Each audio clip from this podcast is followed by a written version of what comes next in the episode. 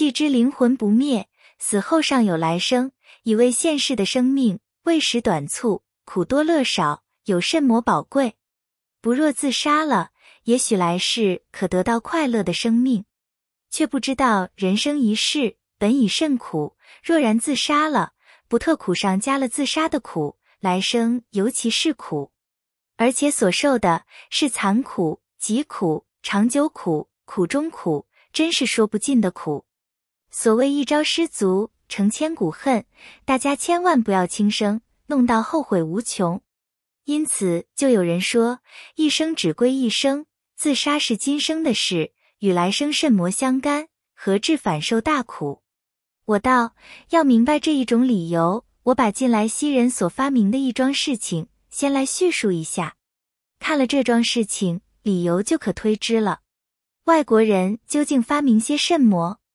就是突然死亡的人眼中留有最后所现的物象，过了若干时间，印象渐渐退失。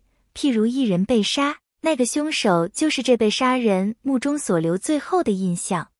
昔人曾用兔来试验，把格子将兔隔壁，眼中果见有致他性命的凶器应现住，人都诧为奇异，而莫解其故。实则此众理由不难料解，实因人或兔等当被杀时发生绝大恐怖、绝大痛苦，这种势力深深的印入心中，眼为心苗，所以眼中。就自然表现出来了。既有这一种发明，那么生前自杀、死后受苦的道理就不难明白了。当知能分别苦乐境界的，全是心灵。心灵既受了绝大的恐怖和痛苦，这种势力是不易消失的。与科学力不灭论 （Law of Conservation of Energy） 相符，就是成了灵魂。此种恐怖和痛苦等，由的时时现起，相续于无穷。故死后的残酷是说不尽的，略分四类述之：一、灵魂昏迷。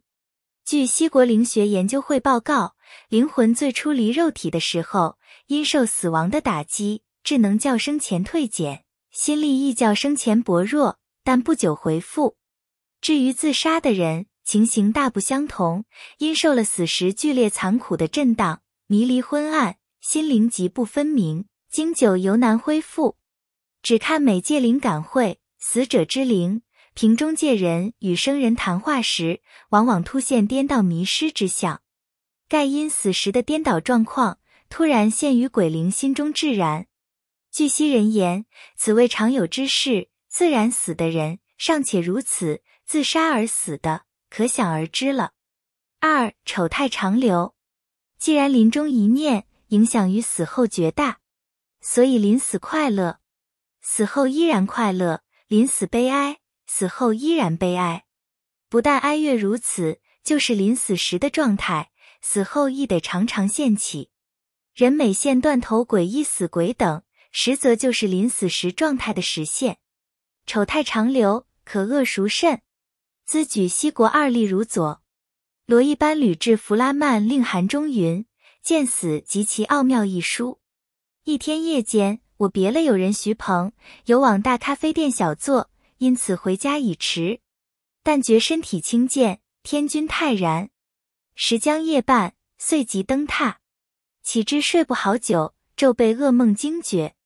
忽见我有徐鹏，头破血淋的立在床前，向我言别。我顿被他吓醒，及时坐起，但是那血淋淋的徐鹏依然历历在目。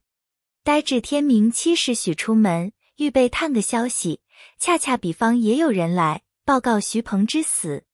因知他就在离别这一夜从楼跃下，震碎脑壳而死。